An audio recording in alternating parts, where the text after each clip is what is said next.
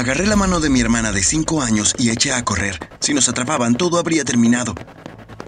No podíamos ser enviados al otro lado de la frontera, simplemente no podíamos. El sonido de los ladridos de los perros y las voces de los policías se hacían más fuertes cada segundo. Nos abrimos paso entre la multitud hasta que llegamos a un gran desagüe. Yo salté primero, luego agarré a mi hermana y corrí. El hedor del desagüe era nauseabundo, pero no podíamos detenernos. Corrimos hasta que todo quedó en silencio en la oscuridad. Me senté y sostuve a Vinita encima de mí. Cuando mamá murió le prometí que cuidaría de Vinita. En ese momento supe que necesitaba idear un plan para proteger a mi hermana.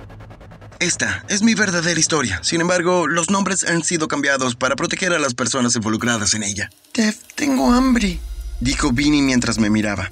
No te preocupes, Vinny. Nos conseguiré algo de comer. Caminamos por un camino lleno de basura, vi luces adelante y recé para que fueran personas amigables y no gente con malas intenciones. Unos minutos más tarde, Vinny y yo llegamos a un campo de refugiados. Había tiendas de campaña y casas prefabricadas cerca una de otras. Pregunté por algo de comida, pero nadie estaba dispuesto a ofrecerme nada hasta que llegáramos a la casa prefabricada de Arjuna y Ania. Ania abrió la puerta y nos dio la bienvenida a su casa de dos habitaciones. Rápidamente nos preparó unos bocadillos con algo para beber. Después de agradecerle, Vinny y yo los devoramos. Muchas gracias. Mi nombre es Dev y esta es mi hermana, Vinita.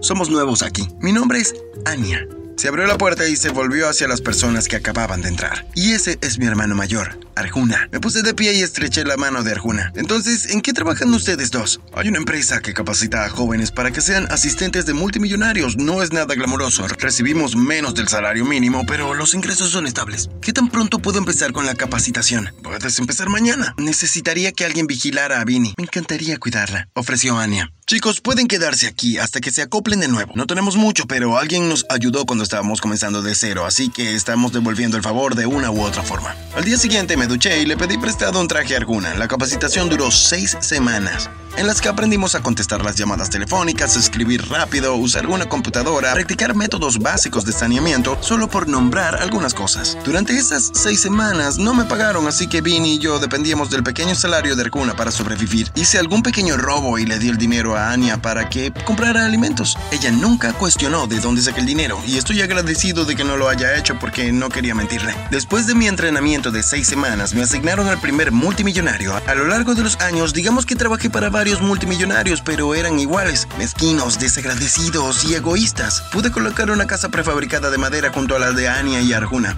donde vivíamos de una vida muy simple. Eso fue hasta que conocí al señor Koch, quien cambió todo. Durante mis primeras semanas de trabajo, el señor Koch quien tenía una esposa y dos hijas adolescentes, fue una pesadilla. Se esperaba que yo llegara a su casa a las 5 de la mañana, donde se me indicó que planchara los trajes del señor Koch y lustrara sus zapatos. También me dieron tareas domésticas para completar.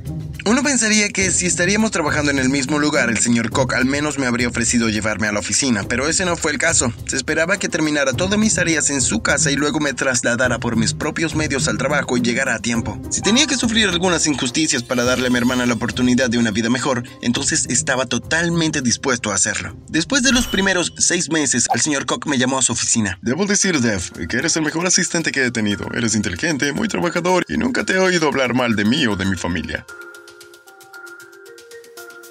Gracias, señor Koch.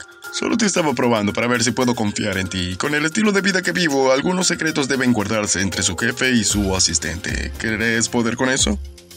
Sí, sí, señor. Bien, te inscribiré en algunos cursos de computación y clases de documentos legales para que estés mejor preparado para llevar los vacíos de la oficina cuando sea necesario. No obtendrás un salario más alto, pero la experiencia será buena para ti.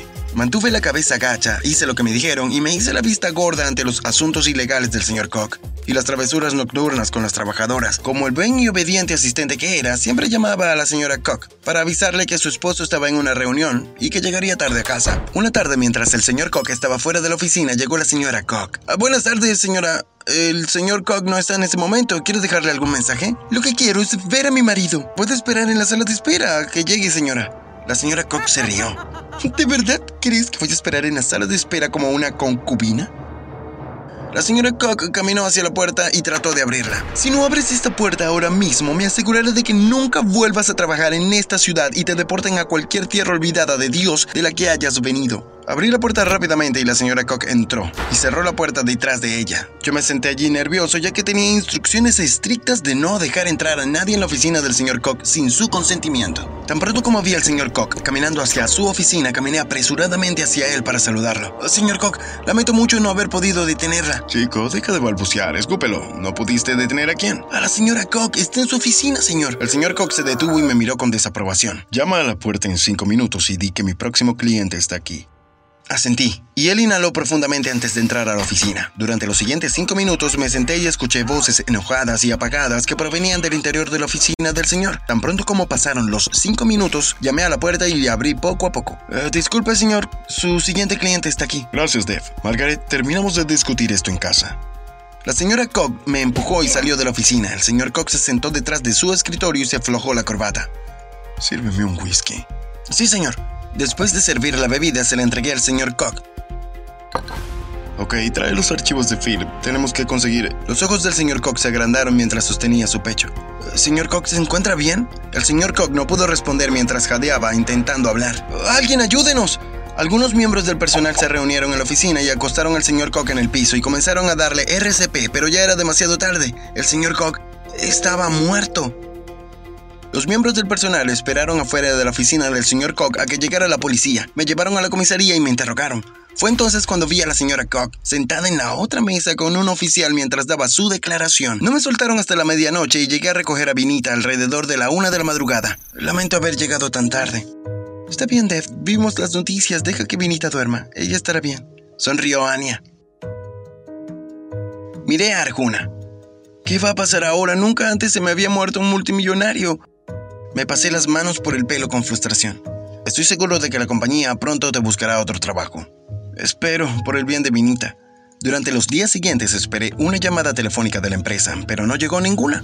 Me preguntaba si la señora Koch había cumplido su promesa de asegurarse de que nunca volviera a trabajar en esta ciudad. En las noticias se dijo que el señor Koch había muerto en un ataque al corazón, por lo que yo ya no era sospechoso de la muerte del señor Koch, aunque este fue el caso. La empresa nunca me llamó para asignarme nunca un nuevo trabajo. Regresé a las calles, a mis andadas como carterista para asegurarme de poder cuidar a Vinita. Una tarde mientras estaba en la calle, recibí una llamada telefónica del abogado del señor Koch. Quería que estuviera en la lectura del testamento de mi antiguo jefe. Arjuna, ¿crees que debería ir? Si estás invitado, significa que te dejo algo.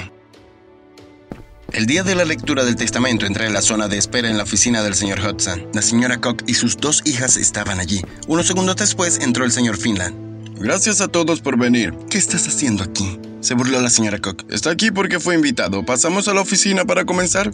Él no tiene derecho a estar aquí. ¿Qué podría haber dejado Stan para este asistente de mala muerte? La señora Cook deliró una y otra vez que yo era solo un ayudante y que necesitaba ir a casa y atender mis propios asuntos. Me puse de pie y me volví hacia el señor Finlay. Creo que ser mejor que me vaya, no pertenezco aquí. Dev, quédate justo aquí. Le leeré las partes necesarias a la señora Cook y sus hijas y luego iré a buscarte, ¿de acuerdo? Asentí y el señor Finlay hizo pasar a la señora Cook y sus hijas a la oficina. Aproximadamente 30 minutos después, la señora Cock entró corriendo a la sala de espera y comenzó a acusarme de estafar a su esposo. Yo... yo no sé de lo que está hablando. La señora Cock se acercó y me abofeteó. Seguridad, sáquela a ella y a sus hijas de aquí ahora mismo, gritó una voz desde la puerta de la sala de espera. Después de que fueron escoltadas fuera del edificio, el señor Finlay se disculpó conmigo. También me preguntó que si me gustaría presentar cargos en contra de la señora Koch, pero le dije que solo quería terminar con eso de una vez, así que me hizo pasar a su oficina. Mientras me sentaba en la oficina y el señor Finlay leía el testamento, se me llenaron los ojos de lágrimas. El señor Koch me había dejado 10 mil millones de dólares. No estás bromeando, ¿verdad? El señor Finlay se rió. No, todo esto es legítimo. Supongo que realmente te apreciaba. También encontramos documentos en los que el señor Koch estaba poniendo las cosas en su lugar para que tuvieras la ciudadanía y me gustaría terminar el proceso. Asentí y le di al señor Hudson toda la información que necesitaba para que yo pudiera recibir la herencia y la información necesaria para obtener la ciudadanía. Tengo algunos amigos. Eh, ¿Puedo ayudarlos con su ciudadanía también? Claro.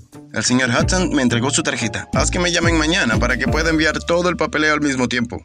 Durante las próximas semanas, el señor Hudson nos ayudó a obtener nuestras tarjetas de identificación, cuentas bancarias, papeles de nacimiento y ciudadanías. Tan pronto como recibí la herencia, le di a Arjuna y Anya mil millones de dólares. Compramos casas contiguas en los barrios de los suburbios. No queríamos nada llamativo para llamar la atención sobre nosotros. Ahora podíamos disfrutar nuestras vidas en nuestros propios términos. Mi historia parecía ser una llena de mucha suerte, ¿o no? Bueno, tengo una confesión que hacer. Yo era un hacker informativo en mi país. Sin embargo, sabía que tenía que jugar a las zarigüeyas si quería que mi plan funcionara. El objetivo era lograr que el señor Koch confiara en mí y una vez que se completó ese objetivo tenía todo lo demás en la bolsa. Una vez que se estableció la confianza, tuve acceso a todo lo que el señor Koch tenía acceso. Cosas como su medicación, documentos legales y por supuesto una computadora. Con su condición cardíaca fue fácil cambiar su medicación a una que indujera un ataque al corazón y con su constante consumo de alcohol, él mismo aceleró el proceso. Después de eso, tuve acceso al testamento del señor Koch e hice los ajustes necesarios.